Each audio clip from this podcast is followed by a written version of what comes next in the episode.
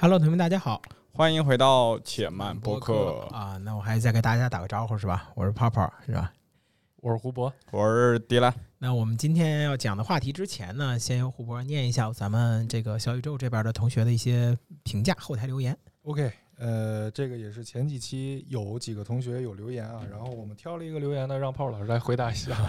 这个是网友叫姓名叫天呐，然后他问泡泡老师为什么不带自己会买的货呢？真的喜欢，真的用的时候会再分享，你会讲出很多更多，哪怕是吐槽它不好用，也都能带得出去。我说一下啊，这个我先说啊，主要是他带那玩意儿吧，你不一定买得起，你知道吗？他自己带那些玩意儿，对我用的东西，其实有的是有的东西挺贵的。我卖的东西，我我不是我卖，我推销的东西最多的就是那个特斯拉。啊，不滚，就是苹果耳机，苹果那 AirPods，我卖的我我推荐我我之前每一年都会做那个双十一啊六幺八的商品推荐，但是那些东西大多数都是那种苹果呀，或者都那种很顶级的那种东西，我觉得就可能会有点贵，主要我们也没谈下来商单。我之前本来想去带一个那个苹果苹果比较适用的显示器，但是就是就是那个谷星显示器，但是他们都没有算上电商。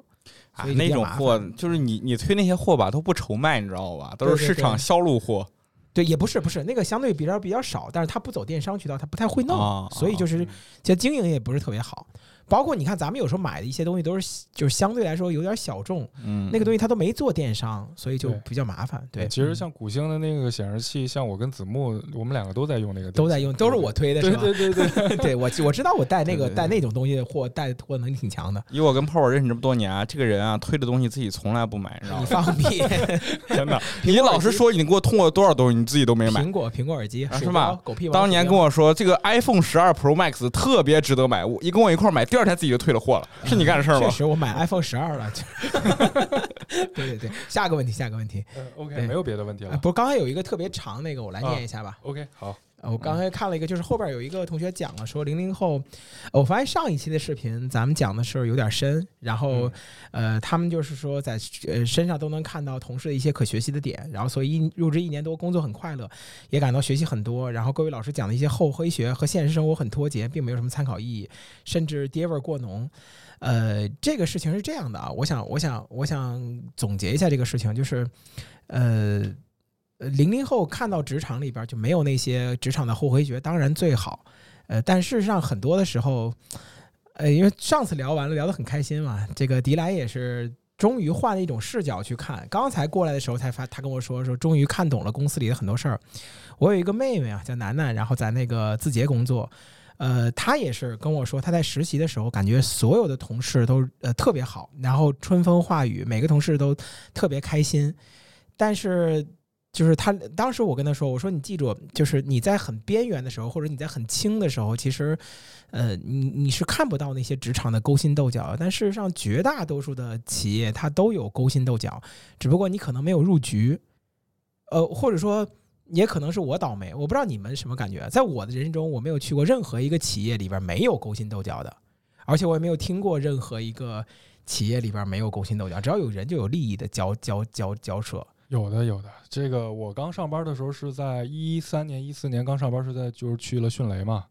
其实嗯那个时候其实波及不到我，确实波及不到我。我就是一个一个月就是一刚刚刚上班那个一三年、一四年那会儿，一个月拿两三千块钱，我就是一个干活的，其实跟我没有什么太大关系。但是呢，一般像因为我们那个整个组就是是专门负责影视剧嘛，影视剧频道。然后这个私下呢，我们那个组关系都很好。然后私下这个大家一起吃饭呀，或者说一一起团建的时候，我们这个领导就是稍微喝点酒之后，才会跟我说，就是跟我们几个就是关系不错的，才会聊他在这个管理层上面这个位置上他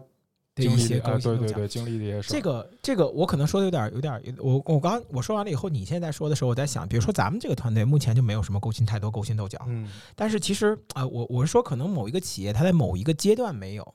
但是如果一个企业它到了一个就稍微比较稳定，比如说你去创业阶段什么都没有的时候，哪儿你就就什么叫能一起吃苦，没办法一起享福。哎，说起来我也是这么认为的。直到我入职我第一家创业公司的时候，那是我经历过最勾心斗角的团队。就是我跟老板出差了，然后二老板在公司已经开始开开老板的亲信了，就这种勾心斗角程度，你知道吧？就是换句话说，你你可能更同意我的观点，就是你你去的公司里边可能都会有这种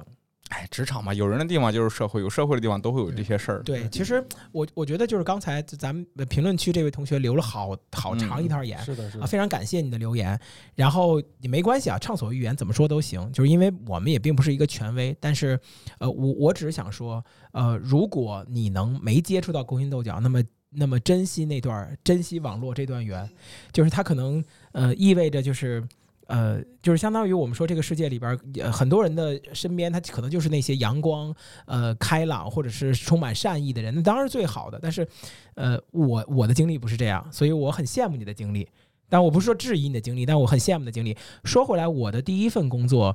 我的第一份工作也没有那么多勾心斗角。我的第一份工作其实就是，呃，就是我们我们一帮人从一个小公司一起熬夜，熬到被 f o r A 公司收购，我才有 f o r A 公司背景。但我的第二份工作，我去了某某培训学校里边当老师，我靠，那个地方勾心斗角到到极致，甚至会出现那种情况，比如说，呃，你去跟一个老师说，呃，你看我做这个东西怎么样？我我我觉得我这个做的东西挺好，他过去啊，我看看什么东西，当着你面把它删掉，而且是而且是不可撤销那种删掉，就这么就这么不就就那样，然后就就明不带掩饰的。职场里边直接欺负你，就是我等级比你高，我直接欺负你，就是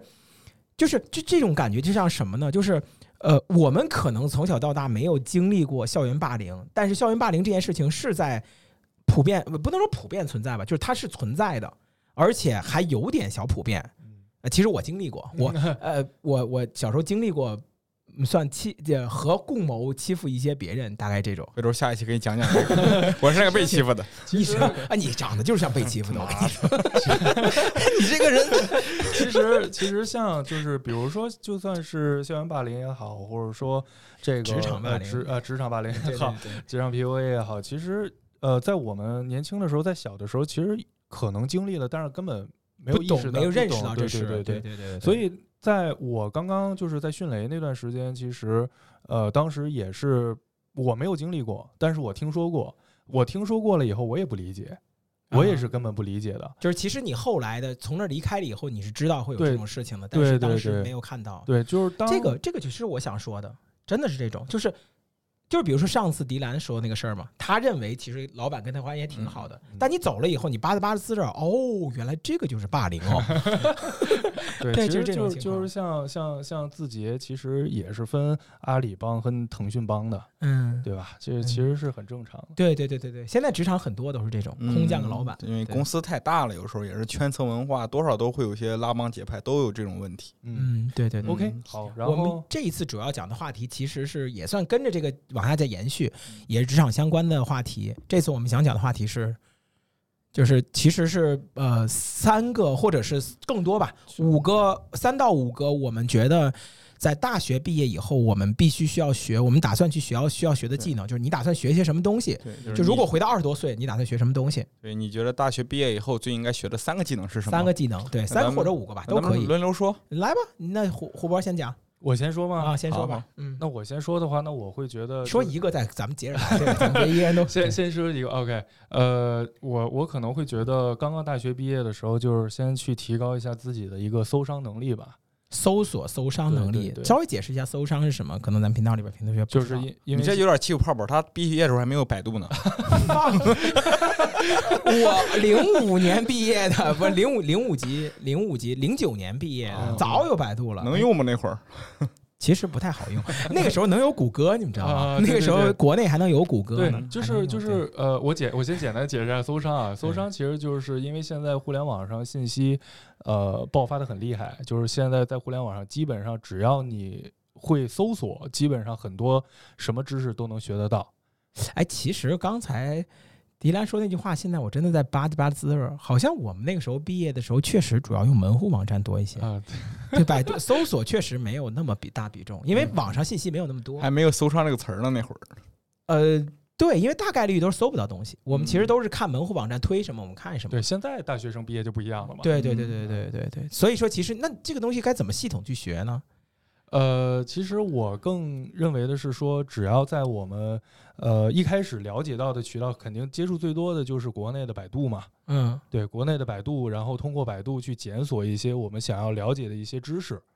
对，就比如说，可能是想要了解，可能最近这个诗文超导啊，嗯，对，或者说 AI 相关的内容，嗯就是心里边肯定是先通过，不是先通过搜，肯定是先通过一些，比如说营销号啊、新闻啊，给推荐的一些这个这个这个呃新闻内容，然后我们再通过这些新闻内容去去了解一些这个关键词，啊一定会有一些关键词我们没有听说过的，就因为它是一个完全未知的领域。反解关键词。对对对对，然后嗯再根据这些关键词，只要有一个关键词没听过，就比如说 AIGC 是什么意思，不知道，OK，那就立刻去网上去搜 AIGC 是什么意思。那他们这个时代用还，我觉得他们这个时代应该是跨过于你们这个时代的嗯更新的一个时代，他们就直接用 GPT 了。其实我觉得搜商的基本的就搜商的底层是好奇心，嗯，就是你你对这个东西没有好奇的时候，其实你不会主动去搜，更谈不上搜商。啊所谓的搜商就是你能够通过一件事儿搜索到它背后的事情，以及了解整个事情来龙去脉的这样的一个能力吧。我觉得，你知道今天我听了一个特别有意思的一个观点，有两个观点嘛，就是特别震撼。呃，第一个观点就是说，其实现在的很多孩子，他们之间拉开差距的主要原因就是，就你知道，你知道中国的很多孩子，就包括呃呃，我想说啊，就如果我的收入在比我我的收入比我的同龄人、我的同班同学都要高一些，我觉得迪兰可能也会是比你的同班同学可能都要混得好一些。那为什么这件事儿呢？就其实就是呃，刚才胡博其实提到这个词叫搜商，其实这个词是一个引申的一个词，其实就是它是一个词的呃进一步的进化，其实就是提问。嗯，中国的孩子有一个特别倒霉的点，就是从小是不允许被提问的。事实上，我小时候不止一次是因为我去举手问问题而被拉起来罚站。我不知道你有没有这种经历？我就是老师的捧哏，你知道吗？那那那那你当我没说？对你这个人实在是人民群众的叛徒。其实我还以为你是好坏孩子呢。就完我就是完全把这个好，其实就是像刚刚迪兰说的好奇心给磨灭了嘛。对，小时候的人，就我们要求被服从权威，我们要求要磨灭，要磨灭好奇心，我们要要书读百遍，其义自现。我们要求你你听着就可以，老师教什么你学什么。但是最怕的就是你去提问题，所以绝大多数的孩子，包括我现在带的上上课，我我去讲课，我都跟他们说清清清楚楚，咱们现在讲课不是九年义务教育，不是你们掏钱来这边是混个文凭，你们是掏钱来这边学技能。如果我讲的某一个词快了，请一定要举手打断我问，你不要管其他人会不会，因为你们掏钱，你在这儿要对你的结果负责。但就这样，我有很多时候一带而过，比如说我就提 GMV，我说你看这个东西其实影响到他的 GMV 了，我明明知道我没有讲过 GMV，他们班里面他绝对不可能懂。然后我讲过去了以后，就很生气的问他们：你们不知道什么叫 GMV，为什么不问我？他们就会害怕于，哎呀，我问了会不会低人一等？嗯我问了会不会耽误其他人的进度？那这样的人他怎么能去提高搜商？因为就是我我们之前看了一个视频里这么说的，出来出来出来玩最重要的是什么？是出来嘛？那 搜商最重要的是什么？搜开嘛？对吧？出来搜商最重要的是是是什么？问呢？对对你都不问，你怎么能提高这件事儿呢？很多人他心里就是哇，我看也没有人问，我问是不是显得我好像特别笨？好像是不是大家都知道？对，这就很可怕。这个嗯反向就是让人觉得提问题是有羞耻心。对嗯对对对对，嗯而且在中国教育传统里面会传达一种概念，就是所有的答案都有唯一性的正确答案。就比如我们去读一篇阅读理解，是吧？他到底怎么想的，他都有唯一的答案。所以在很多事情里面，很多人得到一个答案会觉得这就是这个事情的唯一答案，就不会再去进一步去思考了。但是世界上很多事情它不是唯一答案的，你需要多找很多方面的渠道信息，才能得出自己的结论。是是，其实我为什么会说提到搜商这个问题啊？就是说，因为呃，就是像泡泡老师一开始你你刚大学毕业的时候是可以用谷歌的，就是我 这这个不不用想，嗯。这个我刚刚大学毕业那会儿，其实像那个 Instagram 其实是可以不用那个不用翻墙，呃不用翻墙，直接就能登录的。嗯但是也可以，对对对，嗯。然后但是因为我现在是在做那个就是海外的一些账号嘛，比如嗯。Instagram 啊、Twitter 啊这些东西，嗯。就发一些和设计相关的。其实我在刚刚大学毕业的时候就已经接触了，那个时候因为是公司同事推荐，但是我就没有再往下去多想一步，就是说，哎，Instagram 可能就是发一些照片儿。然后可能 Twitter 其实就是看一些新闻，也就这样。然后但是就再也没有往前去多想，哎，他去搜索一下，然后或者或者去了解一下，深入了解一下他这个 Instagram 和 Twitter 还能干什么。其实如果嗯从那个时候，其实就一直在维护自己就是相对应的一些账号的话，其实是到现在来说，很多事情其实更简单了。嗯嗯，我我还是想接着刚才你说搜商这个话题继续往下说。其实单纯说搜商这件事情，我的很多学生他们就是我我我接触的很多，我我我认为叫呃这里边可能说话有点冲击啊，就我认为他们在职场中的下等，就是他们可能就天生那种哎，不要这样说，会有人说你爹味儿太重。对对对 有有在在职场中会不是那么混得风生水起的一个重要的原因是，他们其实是没有检索跟搜索能力的。就像刚才胡博提的那个，就是他们其实是不会从国外找东西。第一个，第二个就是他们有些东西，他们其实是，就比如说昨天我在看我们的视频流，我我我我我有一个特别印象特别深，当时可能确实有一点怼人。他这么说说，呃，我做的这个赛道其实是什么什么赛道，可是网上做那什么赛道里边做我这个赛道会特别的少。然后当时我就会我就会我就怼他一句，请问特别少是几个？他说我平常都没有见过。我当时我直接打开手机给他搜，我我我其实看到了十大概十几个跟他差不多的账号，就是我会发现他他根本就没有搜，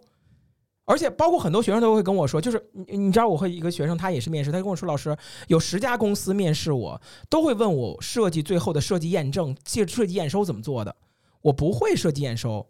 我不知道设计验收怎么用数据去评判，然后我就打开人都是产品经理，我打开语雀，我打开知乎三个平台。我甚至我说 OK，那我我我这三个平台你可能你都不知道对吧？那我虽然我上课都讲过，你可能不知道。那我打开百度，百度我又搜了好几篇。我说这你搜过吗？就是我还是那句话，就刚才说呢，出来玩最重要的是什么？出来啊！搜商想提高最重要的是什么？搜啊！你你不搜你怎么能就是搜商？我觉得其实第一点就是。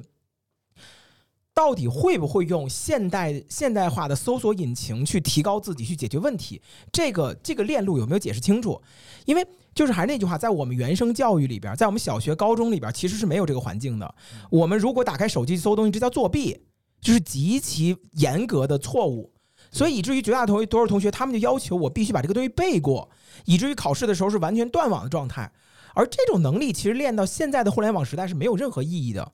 你是不可能断网去工作的。所以，他一旦进入到社会以后，他就希望自己是一个完成完全的绝缘体，是一个完全的脱网状态，我就可以去应对某一种任务。他认为去找网上的东西其实是一种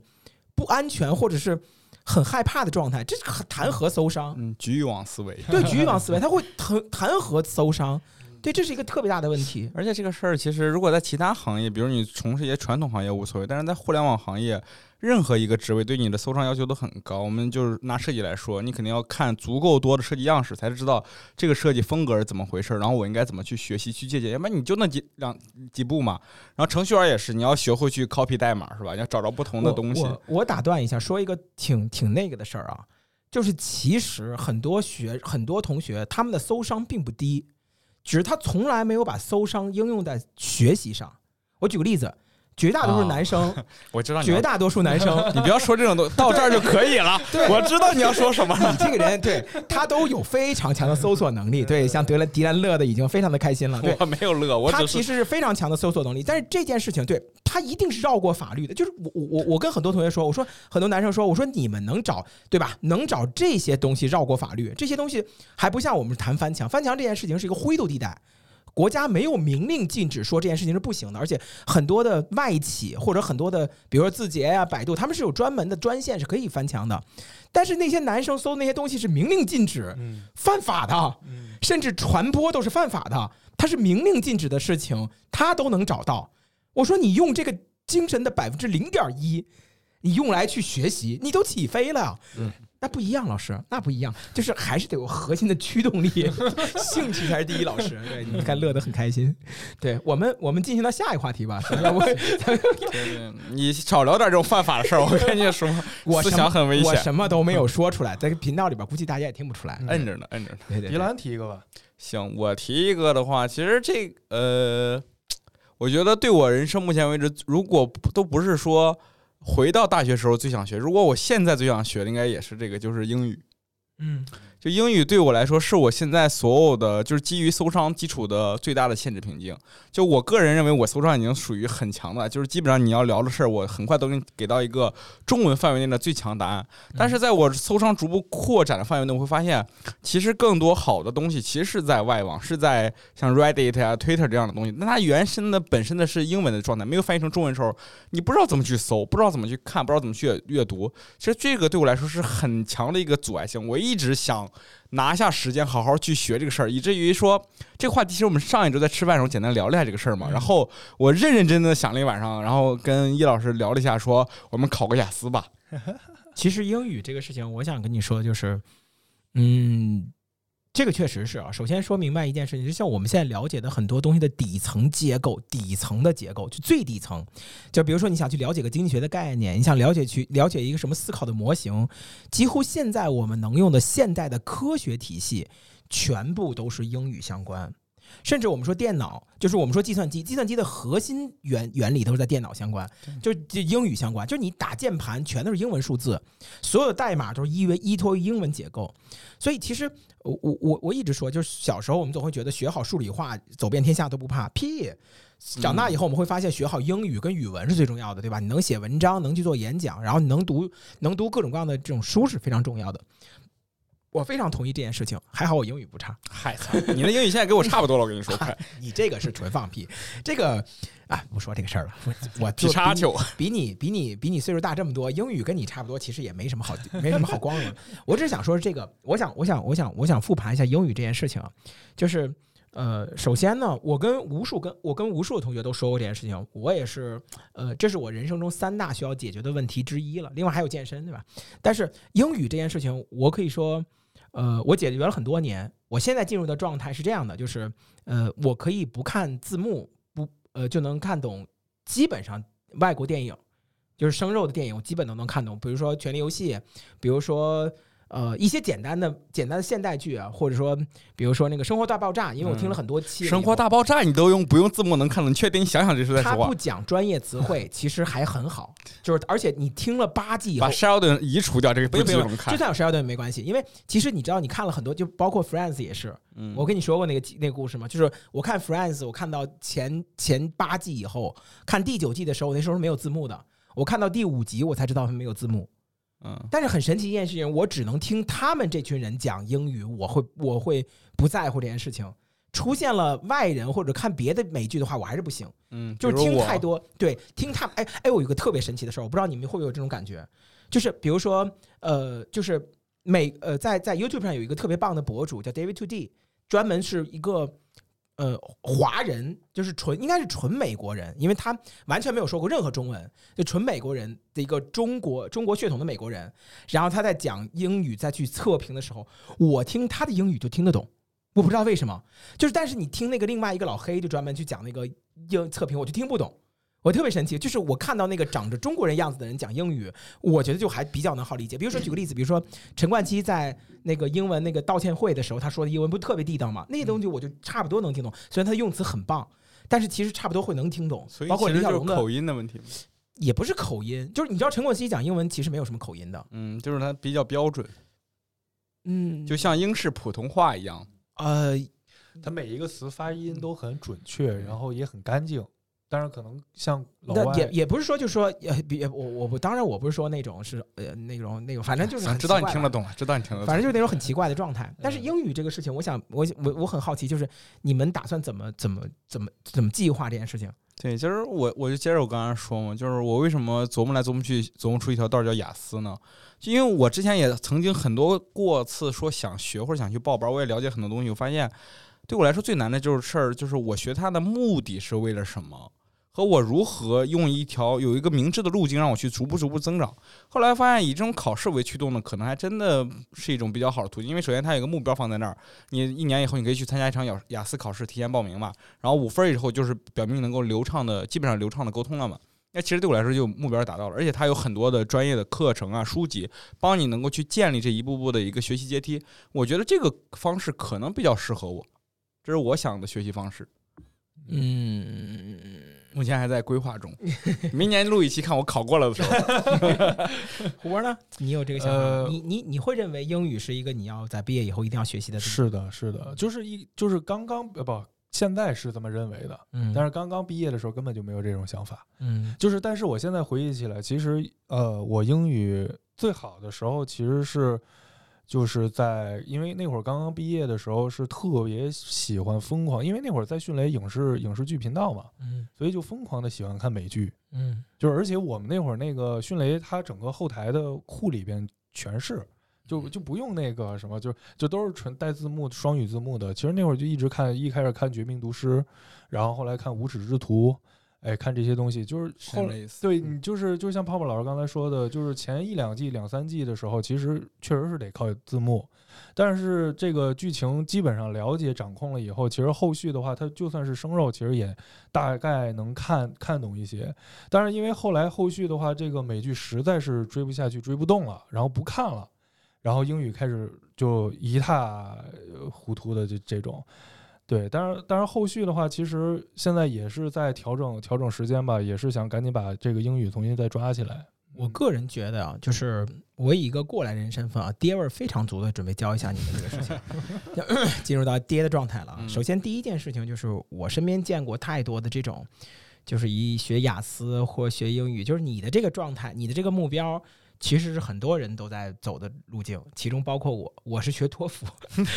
对要去然后美国，对，嗯考了考的分并不高，考了九十九十多一点点，一百一十一百二十分满分，一百一一百一满分，当时人生最好最豪横状态，考的还挺好。哎，不不行，就是什么学校去不了，但是起码就是能在短时间内突击成这个样子。那个时候是也也是我英语词汇量最大的时候，但是以以应试为这个考试的这个点的话，其实最大的问题就在于你会有非常非常大的挫败感，因为你并不是应用学习，而是为了考试。所以你在你接触的所有人，大家都是以考试，他们会有明确的目标要出国。而在那个环境里边，你会特别无所适从，因为你一直想学东西，但是其实大家都能考出很高的分数，你也想考很多的分数，因为大家都在这比这个。所以就像是你去报了一个很厉害的健身班儿，大家都是要理练块儿，你就想减肥。去那儿待一段时间，你就会觉得自己是个异类，这是第一个。第二个就是他们里边所教的绝大多数东西，其实还是以应试为主的。比如说，呃，比如说考托福里边，它会有这种东西叫做机精，你知道吗？就是机机器的机，精是那个那个为那个经典的经，那个东西什么东西呢？就是呃，所有的不是不是所有的考试的题目，其实是它是呃，因为现在那个叫什么，那忘了叫什么 E E L 是 E 什么什么那个考试那个机构，它其实会把题目，就是它以前会有自己的题库，是中国人自己去自己都都你玩烂了，以至于你知道新东方很多考试它是这样的，你你不用带收音机。我我当年报新东方四六级，我考考四六级的时候就这种，你不用再听收音机，你就看它题目，你就能答出达到九十分儿，超级猛。就是它你不需要知道，因为它的所有，比如说举个例子，凡是问到图这个这个里边有图书馆、有火车、有什么，你就选图书馆，就大概是类似于这种东西跟那个驾考啊。对对对对对，比那个还还要还要，就是他找到各种各样题的规律，就是你看到这几个单词，这个单词开头，那么这个东西一定是这样，就他会有这种的方式。所以基金是什么呢？就是随着那个那个机构，你们看过那《中国合伙人》里边有这么一幕，就是那些人去告他们，说你告你们新东方这些人高分低能，然后就其实你们只是为了去应试考试，因为中国人太擅长考试了，所以后来他就把所有题库进行呃就是私密的这种这种排版，而且不给你复习材料，甚至只给你一个预预读的材料，所以就会有些很多学生进去。就是我以考试的目的，呃，这个形式进去，然后我通过自己大脑生生的记一下我我今天到底考了什么题目，然后并且默写到纸上，然后把它这种纸把这种考试题目带出来，就叫机精。最有名的，我记得当年考托福有个叫小马过河，然后一个网站里边全是这样的机精，就大家需要掏钱去买这些题库，然后你用这些题库，然后然后再做之前的这种，就你能就我大概只是想跟你描述一下，你就大概知道这是一个什么样的环境，以及是一个什么样就应试的东西。但最大的问题就是，当时我去考这个东西，当时我是想出国的，但是考完这个东西的时候，我会告诉你，你会，你你你你会在那些他所呃，就是出题者和答题者的不断的勾心斗角的循环之中，其实你的能力会迅速的走到一个很偏的位置。以至于你最后，当然我不知道雅思啊，我只知道托福这种情况。那托福其实比雅思还要难一些，就是，但是到最后的结果就是，其实你很快潮水退去以后，你就什么都不剩了。就是你可能就除除非你能出了国，那你如果你出不了国，你潮水退去什么都不剩，你照样读不了读不了文章，你照不了什么什么什么，照样就是一切就都没都没有解决问题。反正我是这样的，所以我觉得它不是一个什么好的选择。主要我是在想吧，我一天要上班，然后我要去背一些单词儿，就是我的英语特别差，这个我相信你是有所了解是的，所以你在你说出跟你英语差不多的时候，我觉得是一种侮辱。对我英语差到就是我在我人生的有限人生中，不管英语满分是一百五十分还是一百分，我都没有考过四十分以上，非常侮辱。对，对，所以就是你知道，我所有的英文词汇量就是像你刚才说，就是看美剧，然后就纯粹就是洗耳朵洗出来的，就很多词儿我都不知道什么意思，但我脑子里面就有一种关联性，它就是美剧灌进去的，所以我觉得对于我来说，我想试试就这种传统的学习方式，看能不能把我的基础夯实一下。其实我我我有一个小建议啊，就是但是这个建议不一定能执行，但是我我不太明白你们现在生活是什么样子的状态，就是呃，我我事实上特别建议，就是比如说你跟叶老师找一个辞职或者说是呃职场的这个时签，或者说你给自己找个四个月到五个月的时间，就是以出国游学为目的，嗯，然后就是到国外去学语言，就是去国外学语言，学四个月，它可能费用也不是那么贵。就是，呃，我我我的感，最近特说实话别，流行说去尼泊尔学雅思特别便宜说，说实话，我我我我就是你应该没去过欧美国家吧？呃，你去过日本，但是你我都是东南亚转，对东南亚、日本，但是你没去过欧美国家。说实话，你去一趟欧美国家，你就会发现，因为我姑姑，我姑姑嫁给就是外就是美国人，然后嗯她有的时候回国，在北京这边住嘛，她也没有任何的朋友。就是我有的时候在当当时的大学毕业的时候，我被迫留在北京住的时候，我就会住在我姑姑家。住在我姑姑家的时候，就跟我有时候我姑姑出去上班、出去办公或者出去跟人谈生意，我就需要在屋子里边跟我姑父待着。那我姑跟我姑那两个人不能不说话嘛。然后你就会惊奇的发现，外国人也是人，他很聪明，就是你姑姑不是韩国人吗？韩裔美国人。哦，他是上上两代就已经是美国人了，所以啊他算是有些混血，加上有些那种那种东西，所以你听得懂韩国话了。他不会说韩国话啊、他会说一些我不知道他懂不懂，反正他英语很标准。就是你跟他去沟通的话，你会发现，呃，他说的东西你都能听懂，而不也不能听懂，就是你你一个单词一个单词蹦，或者你想要这个水，你想做什么什么事情，然后你去蹦，然后你会发现惊喜的发现他都能听懂，就好像是有一个外国人跟你说，我今天吃呃饺子，你有啊？就是你啊你其实你你也能听懂，就他完全不懂语法，然后这个时候你就会发现你的英语实力在那段时间内疯涨，因为你。很敢说。你姑父借我用两天，就是就是而，而且我之前出国嘛，我去我印象特别深。我去，比如说我去法国玩的时候，那法国法国人的英语普及率就很神奇的一件事情。可能我去的地方不太跟跟同学们不太一样啊。反正我我亲眼看见的法国，或者说我亲眼见过的意大利人，就他们那些地方的英语的普及率，甚至比中国还要低啊。就是我我我一直认为欧美人其实他们都是一个体系的，所以所有所有外国人他们其实都是懂互通互通，甚至我曾经会有一种特别就是这种想法，就是我不知道频道里面会不会有人，你们会有这种想法？我们认为法语其实就类似于法语跟英语的关系，就类似于广东话和普通话的关系，对，但其实根本不是这样。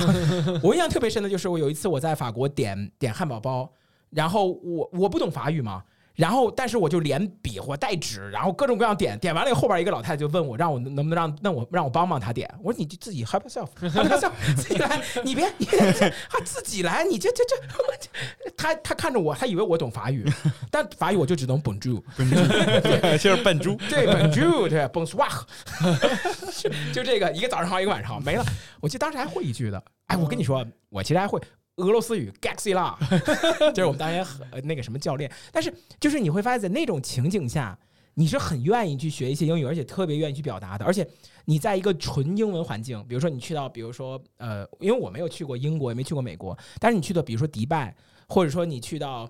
呃，就是。呃，就是就是差不多一些国际的城市的时候，你会发现漫天遍地的全是英语，在那一短很短的时间之内，你就排除了你在就是。我不知道你理不理解，就是比如说举个例子，一个一个空姐过来，哦，整车都是英文，一个空姐过来找你问，就是 lemon juice 哦，什么什么，就是什么 pineapple，然后就是你你你你你就很自然的去说出英语了，嗯，然后你也没有那个羞涩了，你也觉得它就是个解决问题的东西。我我不说我我我怎么办？我渴，然后你就会，你就会很自然的度过那段时间，你会英语觉得大涨，它比你在这边今天学完了以后下了班儿，师傅前面左拐，到这儿停，行行停了，哎，我我上课啊，上课，然后学一段时间再回来，就是要就是你知道，我觉得我们脑子里边英语就应该是一个肌肉，这个东西你需要把它一段时间内非常强化，强化，强化，强化到粗到一定程度，嘣儿通了，然后你就会了。但是你要如果没到通那个地步，你这么去耗时间，我觉得很多时候都是都是那种学学游泳一样，就就就学不会。但游泳不是说学会了你就能一直游吗？但是游泳一定是我们一次之内把它突破，而不是说你说，比如说我今天夏天泡一泡，明天夏天泡一泡，泡三十年我也学不会游泳。嗯，泡点搓下来，对，英语其实也是如此，就是你就需要集中短时间的高频刺激，通了，你一旦就是英语有一个很有意思的事情，就是你大概会了呃四千还是多少千的单词，而且你一直在生活中能用，那么其实就差不多了。嗯，但是这件事情还是得高频的去练习。是的，主要是生活中没有应用场景。其实你说起那个去国去国外，我我因为我没有确实没有比较穷，没有去过欧美国家，我去的都是东南亚国家。东南亚国国家就很震撼，就是你去了以后，就哪怕他是个服务员，他的英语都还蛮不错的。东南亚特别好，对东南亚我英语特别好。我我在上次在泰国很受侮辱，我我撞了车了，然后跟那个修车老头儿我我有点吵架，然后那个修车老头英语倍儿好，然后我这吵着我真的是快急死我了，我吵不明白这个架。吵架特别练英就是我跟我姑父为为为当曾经为为西兰呃不是那个什么鸡冠花到底是中国的 还是韩国的？我吵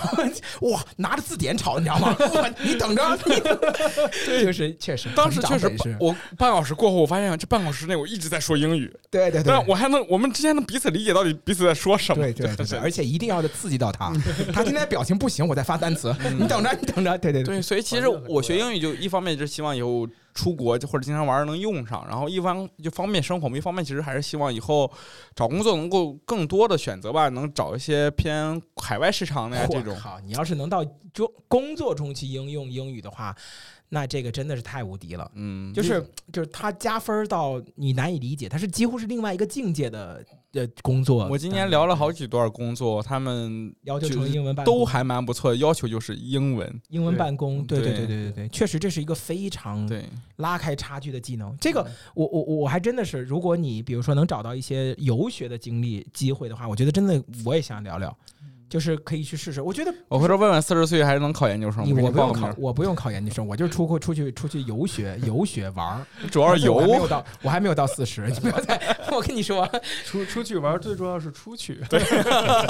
可以可以，call back。那我来说一个第三个，我就是轮到我嘛。然后我觉得最应该学的技能就是，我会觉得在大学毕业，我想去学一个就是基础的经济学，就基础的经济学。就是其实呃，我我我我我我我感受最深的就是我们这么多年在上大学或者说在学的时候，我们其实对钱是没有概念的。我们而且说个不好听的话，就是绝大多数的学校里边，并没有教我们怎么挣钱。嗯，都不是学校，是家庭都不会教这种东西。全中国所有的家庭里面就一件事儿：存钱，对，而且把钱放到银行存个死期，这就是最好的理财方式。对，而且很多的时候，在我们不仅没有教我们怎么去挣钱，甚至很多时候按着教育去教的话，我们可能这辈子都是一个穷人。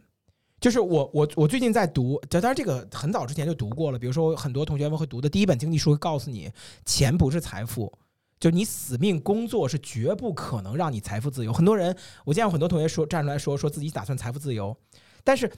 财富自由绝不是你死命工作能挣出来的钱，你靠出卖时间换钱这件事情是不可能让你财富自由的。什么叫资产？什么叫股票？什么叫金融？金融？什么叫杠杆？什么叫比特币？对，什么叫比特币？就是就不说不说这些事情，包括就比如说我们说，哎，就是我们经常提到什么 M 二啊，什么降准啊，什么美国加息啊，什么对外出口，就是我们人民币升值，就这些概念，其实我觉得真的是金融学的人好幸福啊！就他们其实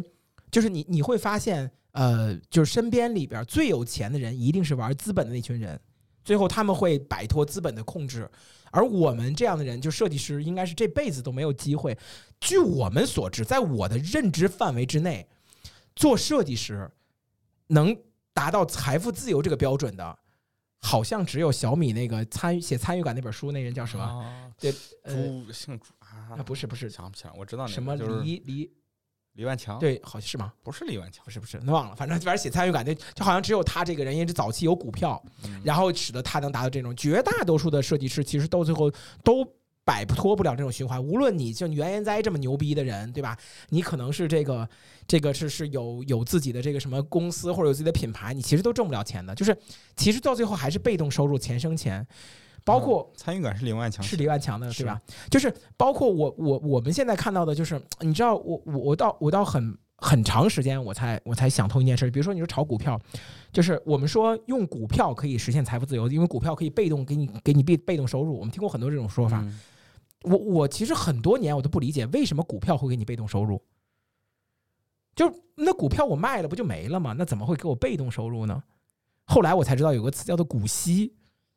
就是股票的利息，有些公司因为你持有它的股票，它会给你进行一些分红，不光是年底，它会有一些股票的股股息，很多上市公司会有这种东西的啊。这是什么词？怎么没有听过？股票的主要不是高买低卖吗？他对我以为就是股票，那那卖了不就没了吗？那其实怎么能被动让你赚钱呢？就是我卖完了以后不就那啊？对，这这这个跟买彩票有什么区别吗？就是啊，不也不是说，就是买那种。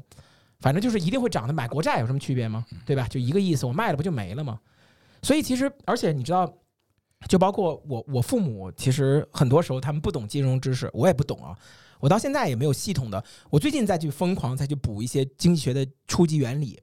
就是我举个特别简单的例子，就是比如拿我们父母来说，我们小时候我父母会给，包括你们父母肯定也给你买过各种各样的保险，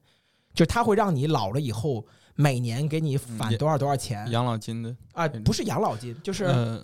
定寿寿寿险属于对，就类似于，然后你长大了以后给你返多少多少钱。当时我们觉得好值，我记得我妈当时花了好多好多钱给我买了一份，在我五十岁还是六十岁的时候，一个月给我返三千块钱的这种这种工资。他会认为他一个月挣当时挣三千就很了不起了，能在那个时候给我返三千，这个无论他存几万几十万，他都觉得值。但是那个时候我们就完全不知道什么叫通胀，对，什么叫贬值。那那个时候投的那个钱的购买力换到现在三千块钱算个屁呀！所以这就是懂金融的人对不懂金融的一种狂暴式的敛财。你根本都你会觉得他是哎呀，他很他很对我好的情况下，不知不觉就把钱拿走了。这是我这是我觉得大学那段时间内最失败，以至于到现在我会觉得自己的生活都会很累，但是没有看到出路的一个原因，就是我不懂怎么管钱，我不懂怎么钱生钱。作为在比特币、股票、期货市场，包括基金市场都赔过钱的人，这个这个话题其实很有发言权，就是。这几个东西我都玩过，但现在我对这几个东西的玩法就完全是托管，就交给别人一块儿去弄这个事儿，我就跟着混就好了，找一些内部信息渠道去做就好了。但其实我对你这个关于基础理论经济这个去了解，其实是很有必要性的。很多东西大家不理解，比如说，所有的人都认为中国房地产市场在持续的增长，就是因为在房子它有很多的泡沫。其实不知道，房子增长并不是因为房子值钱了，而是因为人民币贬值、通货膨胀。其实你十年前工资三千，房子三万，现在是吧？你工资三万，房子三十万，其实都东西来说。锚定值对锚定值在成倍的增长。其实你这些东西看穿了以后，你就知道你每年你需要把你的手里面钱复利到百分之多少。比如说今年的国内十六，记得是这个数字。对，反正国内比如今年通胀系数百分之呃三吧，那你至少在百分之三以上。然后包括美国现在加息，它加到百分之五，意味着什么？中国加息，中国现在利率百分之三，意味着什么？意味着你在中国提呃贷款二十万出来，到美国去存去，你能有百分之二的利差，这就是直接挣的钱。就很多一些基础理论的东西，你一了解，会发现这个世界。挣钱的方法非常多样化，嗯，所以其实这个我觉得是很有必要从大学阶段，或者其实我觉得中国其实很有必要专门为这个开一节课，就给每一个人去普及下这种基础知识，要不然大家很多的钱其实就浪费掉了。对，其实这个事情是早几年股票的市场造成很多人对股票市场有恐惧，嗯，你看中 A 股啊，嗯，就包括后来的 P to P，嗯，对这种，其实其实我想说的点是这样的，就是。呃，我跟你们所之前所就是你们现在所聊的点也好，我跟观众里边过就听众朋友们聊的这种想法是一样的。呃，我我首先先说明明白一点啊，就是我在前两年我也会这么认为，所谓的玩金融其实就是玩股票、玩基金、玩期货、玩债权、玩这些东西，但其实不是。经济学原理其实涉及到很多的理论空间，它甚至会解释呃我们很多国与国之间为什么去这样去做，比如说呃这种企业与企业之间他们到底在思考什么。这是一些底层的思考逻辑，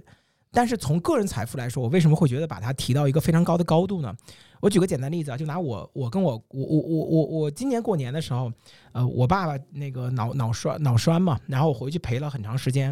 然后陪那段时间的时候，我姑姑因为我姑跟我爸吵架嘛，因为他们俩就是因为这个。文化政治体制的问题，我真真无敌了。他们俩就两个人永远站在那块儿，然后说这几期出戏出现频率有啊，对我姑我姑我姑永远在跟我说说快，你跟你说你你跟你爸说啊，这个中国怎么怎么不好，然后我爸就说他怎么怎么不好，他怎么怎么好，就是我真受不了了。我说这个国家我不想说这个事儿了，我好想邀请你姑来参参加一反正哇，那就咱这频道绝对被封，他无敌了，天天阴谋派，天天他接收中文信息全是那种反动派的阴谋，不说那事儿了。但是我我我我姑其实跟我也是语重心长，因为他也不回国嘛。然后他语重心长的在教育我很多很多的东西。我小时候跟我姑的时间很长，所以我姑对我的教育其实影响也挺大的。他就我们俩再去对我们俩的人生的时候，我们会发现，在三十甚至在四十岁的时候，我们俩的人生轨迹跟收入都差不多。就是他也是能有自己的公司啊，赚一点赚多少多少钱。就是其实我我我前两天一直在说嘛，我在百万级收入这个方面，其实我是看得通的。就是呃，我怎么都能挣出几百万的收入一年，这个对于我来说并不难。但是这件事情，我姑也是，就是三十多岁的时候，当时他不是挣百万，他挣挣几十万，那那是二十年前了，所以跟我差不多，甚至比我还要稍微高一点。那高也是有限量级的差距，但是呃，突然之间他就能挣到千万美金了。那这个数字就是我不能理解的，就是我现在我都能想到，现在我就是尿血讲课。我跟你说，我现在招学生，我天天招学生，我每天一 v 一，我从早上一点，从早上十二点，凌晨十二点，一第二天凌晨十二点，我就这么招学生。我算过这笔账，我也不可能挣出那么多钱来。就换句话说，呃，我在跟我姑对的时候，我会发现他财富在这个时候有个巨大的杠杆的增量，它是十倍的增长，或者是一周十倍，一个月十倍。这件事情就不再是我的生意模式可以理解的，不再是我怎么去改变我的生意可以理解，所以我在跟他对嘛，我说姑你是怎么挣到这些钱的？你怎么在？后来我会发现，其实到最后说的一说一千道一万，最后他在做的那些事情还就是那几样，他买的房地产嘛，然后他他买的那些。国国与国之间的那些利差的一些东西，就像就像迪丹刚刚说的，你知道，我有一个我有个哥们儿，就是跟我一起创业，大学毕业一起创业，他是做游戏公司的，我是做这个培训学校的。我们两个创业的时候，就是峰值的时候都还可以，后来游戏当年是版号全部砍掉，然后版号不全部封闭，都不给批批版号了，直接公司倒闭。公司倒闭破产清算的时候，他在开始刚创办公司的时候买了两买了两两个工作室。把房地产一卖，里外里赚了六百多万，然后天天出去给别人讲自己的创业成功之路。这 你知道，对于我的打击，就包括你知道那李笑来像他们那些人，那就是买了比特币赚了，就是他到最后其实还是这些东西，而且而且这个东西它并不是一个简简单单的增长，你会发现他挣的比我还多。对，就是我姑姑当时在说他在做的事情，就是他把他所有的钱当时买了一个栋楼，然后一个楼翻了十倍，嗯，然后你就会发现啊。就是你所做的事情，甚至不是人家的分母，就是他的，所以你你再去想这件事情的时候，而且这个在那个时候还不是一个说，哎呀，不就中中彩票吗？不是，你会发现他越有钱，我姑姑甚至会他们他的生活会进店的那种什么地步。就变到你们看过《西红柿首富》王多鱼，嗯，就是我玩命造钱，玩命造钱，对这个我投了，这个我投了，这个投了，然后愣愣愣有一个项目，他就更赚钱，然后啪啪啪就还，他花不完这些钱。所以你估你姑是个 VP 是吧？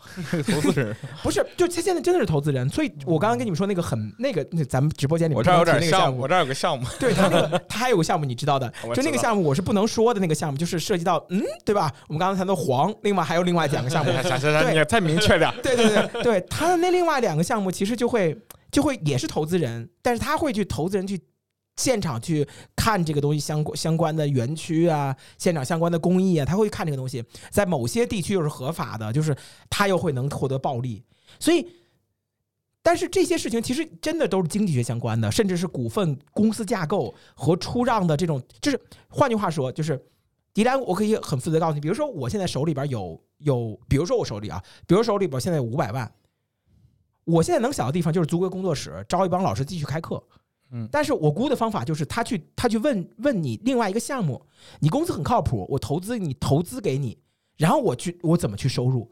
所以你你知道在 NBA 里边就会有有有有一个就非常伊戈达拉就是很有意思的跟库里一个队儿的，他早就可以退役了，他的身价已经非常有钱了，他就是投资了很多公司，在硅谷有有二十多家公司。我们见过很多人财富自由，他有他有十几家公司，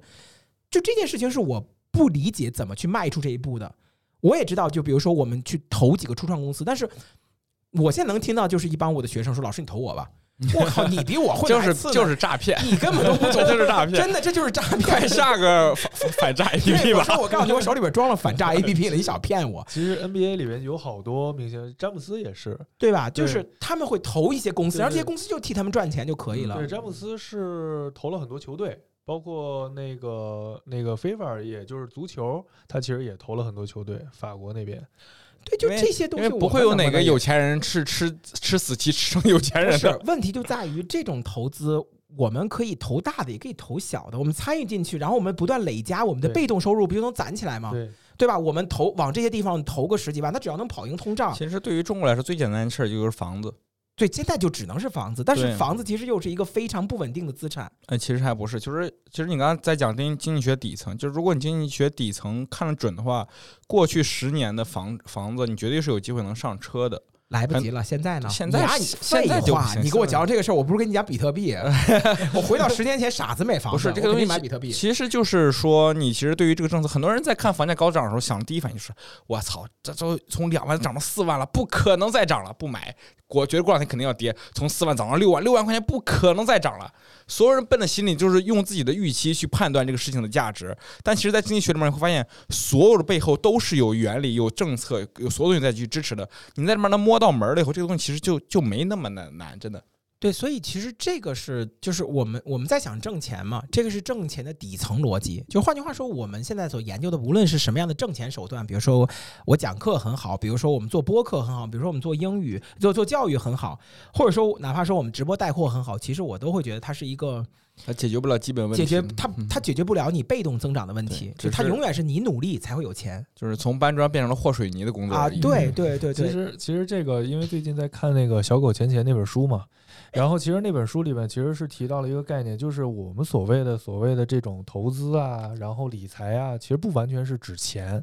就包括像那个炮儿老师，你姑你是你姑是吧？嗯。然后那个做投资也好，其实变相的是这个雇了一，就相当于是雇了一波人给他干活儿。嗯其实这个就是真正有价值的，不是说把这个钱投出去了，而是说真正找了找到了一波人去替你姑做这个事情，对，这个是比较关键。就是在那本书里面提到的一个概念，就是呃一个鹅提到一个鹅的故事，就是这个鹅会下蛋。就是我们要把这个额，它有可能是，当然是有可能是钱，我们可以在银行里面去存钱，或者说在一些这个投资一些什么事情，然后投资买一些基金，这些基金每年会分利息，这个当然这个也是我们的一个额。但是我们如果去真正的做了一个事情，然后有人替你去干活，然后真是去维护住了一波人，可以把这个事情做起来，然后你作为这个就是投资这波人的人，然后这波人也就变成了一个额。确实，这还是要懂一些底层的商业或者是经济，或者这基础理论。甚至其实你要不懂这些东西的话，就是你雇佣这些人，到最后大家怎么去分利，包括怎么去股权架构，其实嗯都是需要去学习的东西，就非常麻烦。对，那这也是我觉得我在大学以后最需要抽时间，到现在我也是在刚刚开始我再重新补这个方面。去年不是弄了个小公司嘛，然后就涉及到很多的，比如流水了，比如对账了，比如跟工商系统的管理，这些东西在此前都没有人教你。然后一到你开始要去做的时候，发现真的是没地儿可以学，也没有时间去学，只能把会计知识，只能把它外包出去，让让让有的人去挣这份钱，就只能这样其实。也非常的麻烦。对，哎，我今天听了一个很有意思的概念，他这么说的，就也是那个《纳瓦尔宝典》里边提的，我觉得特别有有用，就会分享给大家。就他会在这里边提到一个词，叫做“你可以想象自己的一份时薪”。你要把自己的时薪想的稍微高一些，他的他就是说他在什么都不行的时候，他就会想象自己的时薪是一千美金，嗯，就是我的我的时薪是一千美金，所以有些事情他就不会去做了，就是或者说有些事情他就不会去跟别人争吵。这个那段观点非常的震撼。我曾经在当时的时候，我我一直在说陈校长嘛，就是当时那个我们陈老师在在石家庄开分校，他每天都非常的忙。然后我就经常跟他说这件事，我说这件事你不需要管。他说不需要管，比如说我们的管道就破了，比如说学生的宿舍里边不行了，宿宿舍里边进老鼠了，比如说学生的这个宿舍里的洗衣机坏了，他就亲亲石家庄的生活活条件够艰苦的呀。对，就是就是确实就会有各种各样的琐事嘛，包括包括装修得有人盯。我经常跟他说，我说你你雇个人嘛。当时我的我不知道怎么去表达这个观点，那其实就是这样。我就跟他说，但是他就会为这，而且你看举个例子啊，就比如说，比如说，就比如说一块儿来了，比如说咱们去安个桌子，那你就会觉得，那装修办公室咱们安个桌子这件事情，大家其实哐哐哐一块儿做挺好的，但是。其实从经济学的角度来算，这是不合适的。就是我们可以用安桌子这一个小时，比如说我们录个视频，它对这个团队里边所带来的价值会远超于我们亲自去安个桌子，因为我不是专业的。嗯，对，就是这是一个非常有意思的概念，纳瓦尔宝典，以至于他因为这件事情得罪了他他家里的很多人，比如说他妈让他去收拾房顶，他就会雇个人过来。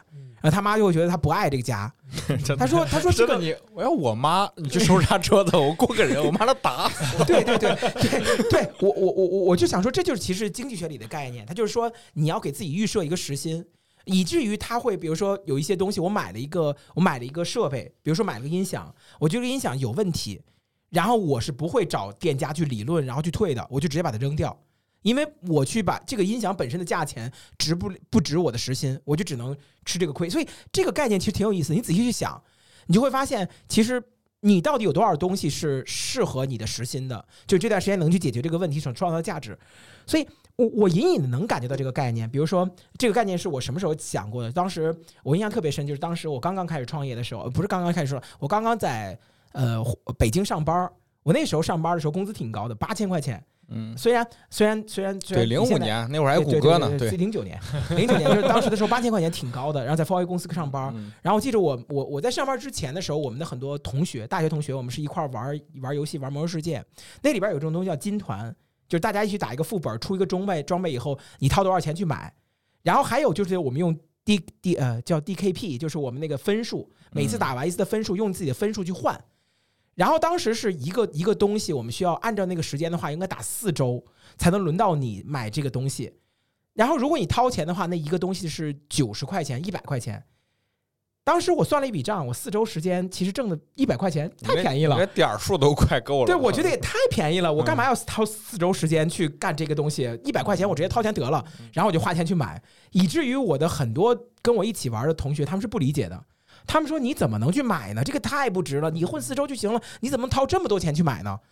但当时我就跟他们说：“我看着什么我就都买了就可以了。”他说：“你怎么混成跟那些人、那些有钱人一个鬼样？不是有钱人，就是那些那些傻土豪一样。就是我不知道你们懂不懂那种，就是玩游戏会会就很我们那个年代会有一段时间，就是谁玩游戏掏钱谁傻，谁是傻子。对对，这是数字产品，这不值钱。”但是当时我算笔账，就是那我为这件事情所付出的时间，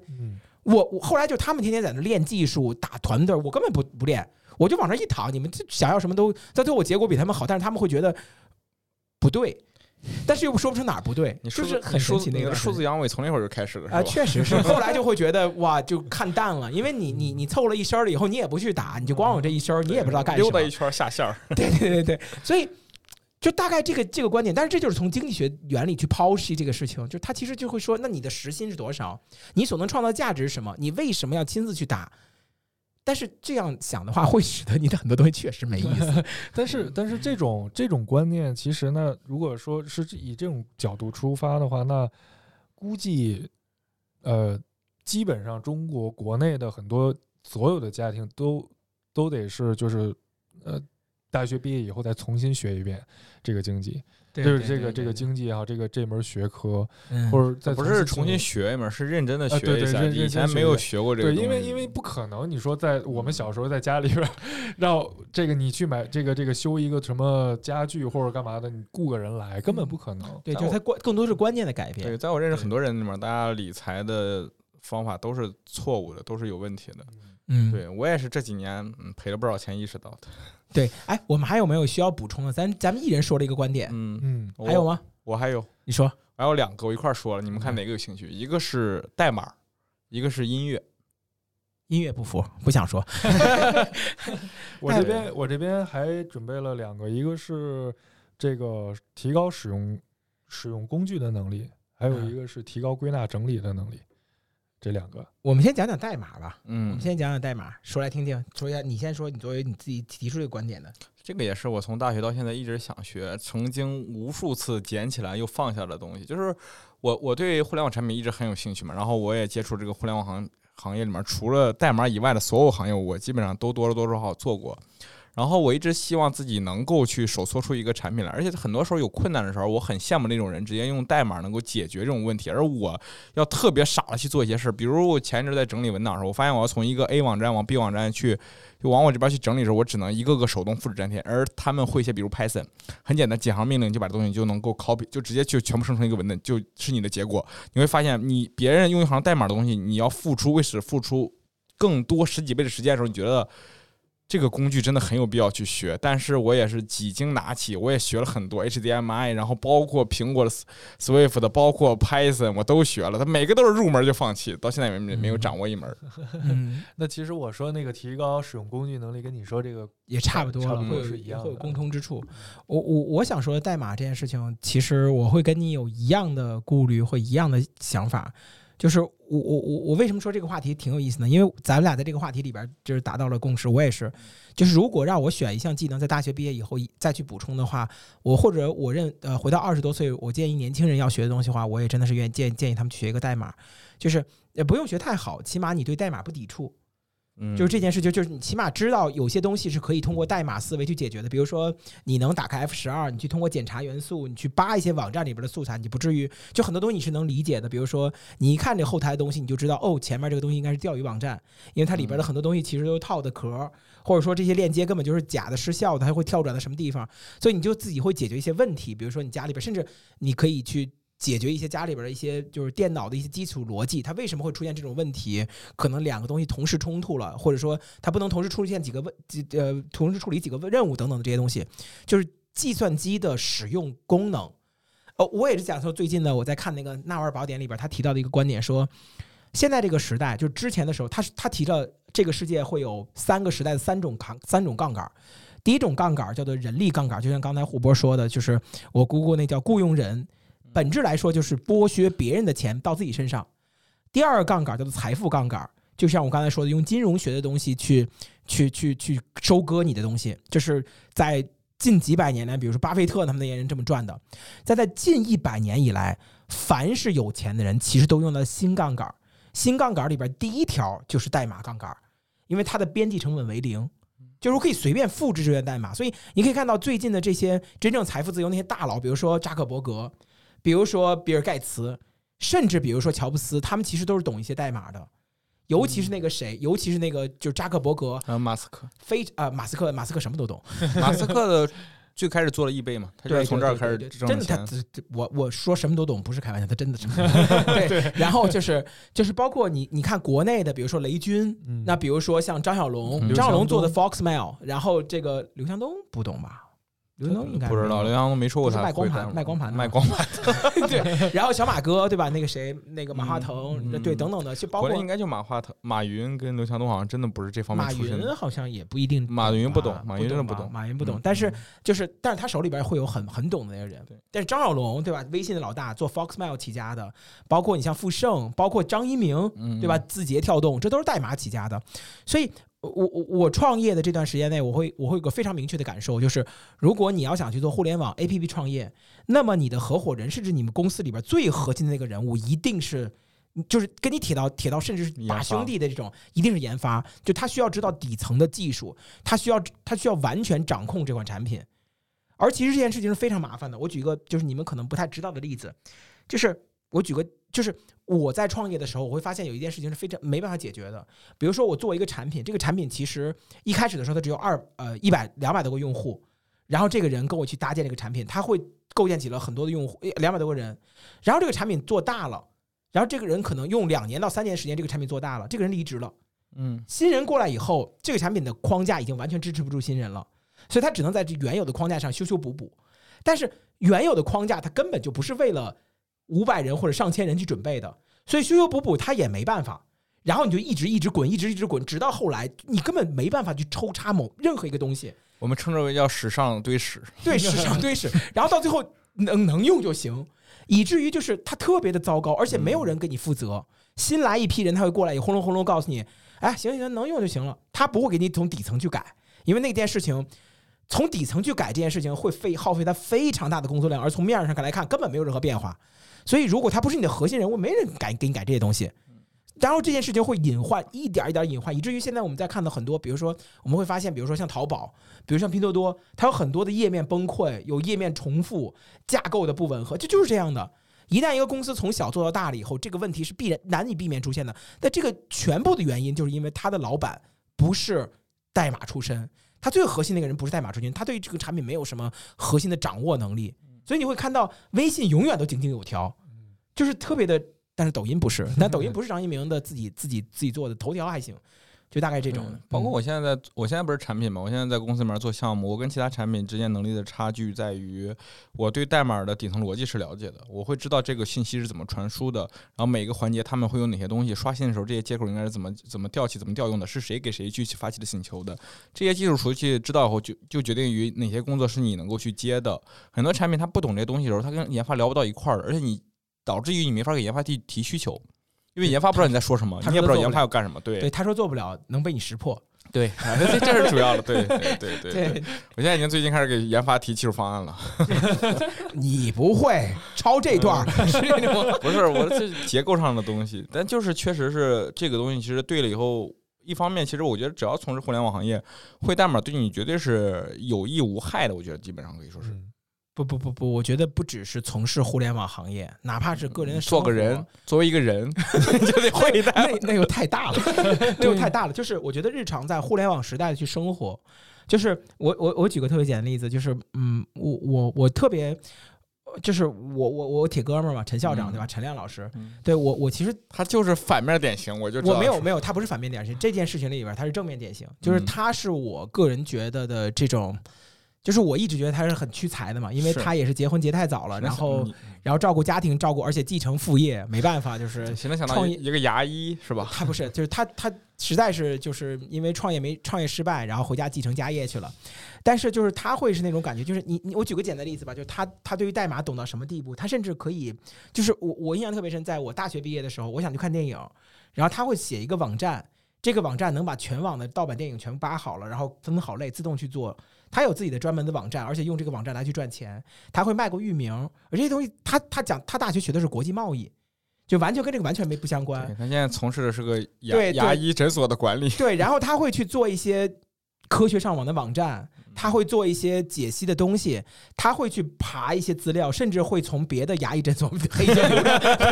黑一些流量一些视频过来。就是他他会石家庄牙医黑客。对，他在他在我的眼中是一个非常酷的那种，就只要让他连上网，甚至比如说我的一些电脑出了问题，我的我的路由器出了一个问题，他都会给我远程去解决这个问题。就包括你看 GPT 出来以后，他他非常懂所有 GPT 里边怎么去应用。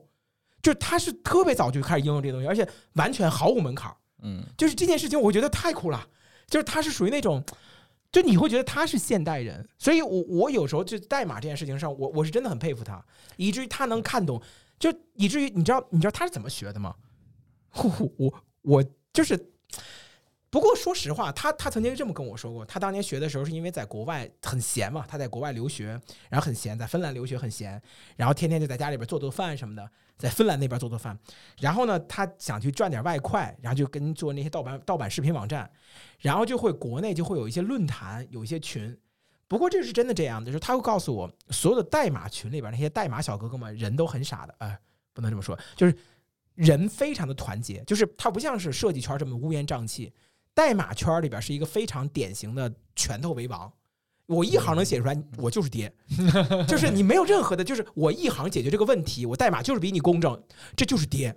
不像是我做我图标，你也做我图标，谁强不一定，代码是非常的牛，拳头为王，它就很像数学题，我用三步解出来和你比用十步解出来，我就是牛逼啊！对我在我在 GitHub 上面的 star 就比你多，你就闭嘴，就是很爹的这种，然后以至于。他会认识很多的大神，然后大神会非常认真的教他，而且不收钱。就是他去在那论坛里边去问这个问题解决不了，然后就会有人专门认他问他，然后从远程。我告诉你，这个事情我是经历过的。当年我在火星时代当年讲课的时候，我教他们那个 Blender 四，嗯，就是 Blender 四，就是谁也不懂，想去拿个 Windows 是一个 Windows Phone 的模模拟器，然后想去做一个效果，然后问一个人，然后那个人说你怎么可能连这么基本的效果都不会？我说哈，我是刚入行，然后没关系，没关系。那个人生生的给我，他做完了删掉，做完了删掉，给我演示一个那个 panorama 全景全景视图的一个拖动屏，你都不知道我有多牛逼。当时研究那行代码，我一个一个的记，然后一边记一边给我打语音，整整给我教了我两个半小时。然后最后走了，我都不知道他叫什么，只有他网名，后来也不认识了。这这简直我这 天呐！然后据说他也是国内的某一个 Windows Phone 的一个开发，他就这么教你。你很能想象，就是代码领域那些人是多么的，就是单纯格子衫，对吧？就是那种，就就是特这个行业太神奇了。就比如我前阵在玩黑苹果，就是他们会有人就也不知道图什么，他会把黑苹果的主行那个呃 EFI 程序的主行代码给你标记清楚，这行是用来干什么的？你可以这样写，也可以这样写，写的非常工整，一分钱不要就放在那儿。对我对于程序员我对于对程序员程序员小哥哥的印象是非常好的。说真心话，我就觉得，我就觉得如就是。这个世界的绝配就是一个设计师的小女孩嫁给一个程序员小哥，这 这简直是绝配，就是一个自由的灵魂嫁给一个踏实肯干、乐意分享、每天就只在抠抠抠代码，然后又不挣什么钱的啊，告诉你实现不了的程序员。对对对对对，然后然后然后我我记得网上会有很多特别有意思的梗，就是哎，他怎么不能用了？哎，它怎么能用了？人生人生的两大谜，哎能用就不要动它。不是就是为什么它能用和为什么它不能用，就是很有意思。OK，这是我们说的，这是可能迪兰说的这个观点。我我想说的就是第四，呃，我我补一个吧，我也是有三个观点。我我我我的我我补一个观点，就是我会觉得，就是我们可能更应该在大学毕业以后学的是健身和养，呃，就是身体保养或者身体的这个这个这个领域。就我会觉得这是我们需要去练就的东西，或者说我们如何去，呃，就是我们什么地方、什么身体的哪哪些地方会在工作中急剧损坏。嗯，这个我觉得你最有发言权。哎，咋咋？这个话虽然接到我身上了以后，主要是感觉不你健身前跟健身后确实完全是两个人。我我我会觉得，首先第一个就是我我我呃，在前周日的时候分享会有一个就是小米工作的一个设计师嘛，跟我说他这个腰椎间盘突出了，然后包括我们的手腕会有腱鞘炎。或者我们因为熬夜，对吧？我们有一个在豆果美食工作的这个工作的脑脑 三十多岁喜提脑梗是吧？哪有三十多岁？跟我一啊一般大。哦，不好意思，二十岁喜提脑梗，比别人早了生生早了三十年，哎，真的是很幸福。但是就是就是关于我们其实是很多时候是不懂的，包括我们说基础的概念，你要了解什么是三大营养素，什么叫反式脂肪酸，什么东西能吃，什么东西不能吃，你你几点能吃，几点不能吃。或者你熬夜，或者你怎么样，你就是就是，我会觉得这种基础知识，你如果你不懂，很多人对生活是玩命的造。就是我会见过有一些人，他们不论是体态还是饮食，他会玩命的造，以至于造成了一些完全不可逆的损伤。对，这是我觉得这个可能需要理解的。这个这个，我觉得我们可以不展开说，但是、嗯但是这个确实是我会觉得是大学的时候，大学毕业的时候最需要去了解的我。甚至觉得这不是大学毕业，这应该是我小学时候应该学的东西。嗯我我小时候就特别的胖，那个胖其实让我自卑了整个的学生时期，然后自己的运动能力也很差，就导致于我其实跟很多小伙伴失去了在运动方面社交的这种场景。所以其实后来我开始喜欢运动的时候，我想如果我能早很多年去喜欢运动，然后让自己的身体更好的话，我首先现在身体会比以前会更好，因为这小时候运动跟长大运动是就可以，你就可以避免霸凌了。就打得过了，对。对对，就打得过了，然后包括也会让我小时候可能会更加接触到不同的人，反正这个是如果我说的话，我特别想对年幼的我去传达的一个想法。就是健身这件事情还尽早运动能可以做到。火对锅怎么看健身这事？对这个我一我肯定是举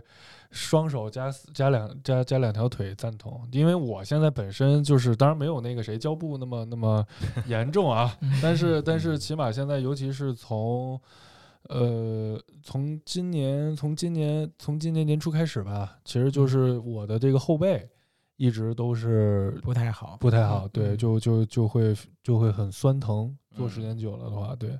然后然后包括那个就是头，就我脸上面其实没有长什么包，但是其实我头上面有很多很多包，就是会有一些过敏或者是内分泌失调对对对对对对，就是一开始因为就是我今年这不是刚刚三十岁嘛，就是前几年刚刚大学毕业那会儿，其实不不不不在乎的，因为我靠，年轻的时候对跟你说六个通宵起，对我最夸张是四个四个通宵，没有六个通宵，四个羡通宵。羡慕你们，我打小身体就不好。所以，所以那会儿，那会儿就是就是我也是觉得说，如果从那会儿就开始养成了，我反而会觉觉得应该是呃尽早去养成一个锻炼的习惯。就是我呃不一定非得就是说一定要健身房，然后一定要就是要练成什么程度，不一定，就是尽可能要每一天拿出一个小时的左右的时间，适当的跑跑步。其实都是，就是我们先一开始先去养成习惯很重要。嗯，对我我我我我是特别想说的一件什么事儿，就是，呃，我觉得健身以及健康这件事情是我特别想要学的点。嗯，就是你们已经谈完健身了，我想谈的更多的是吃，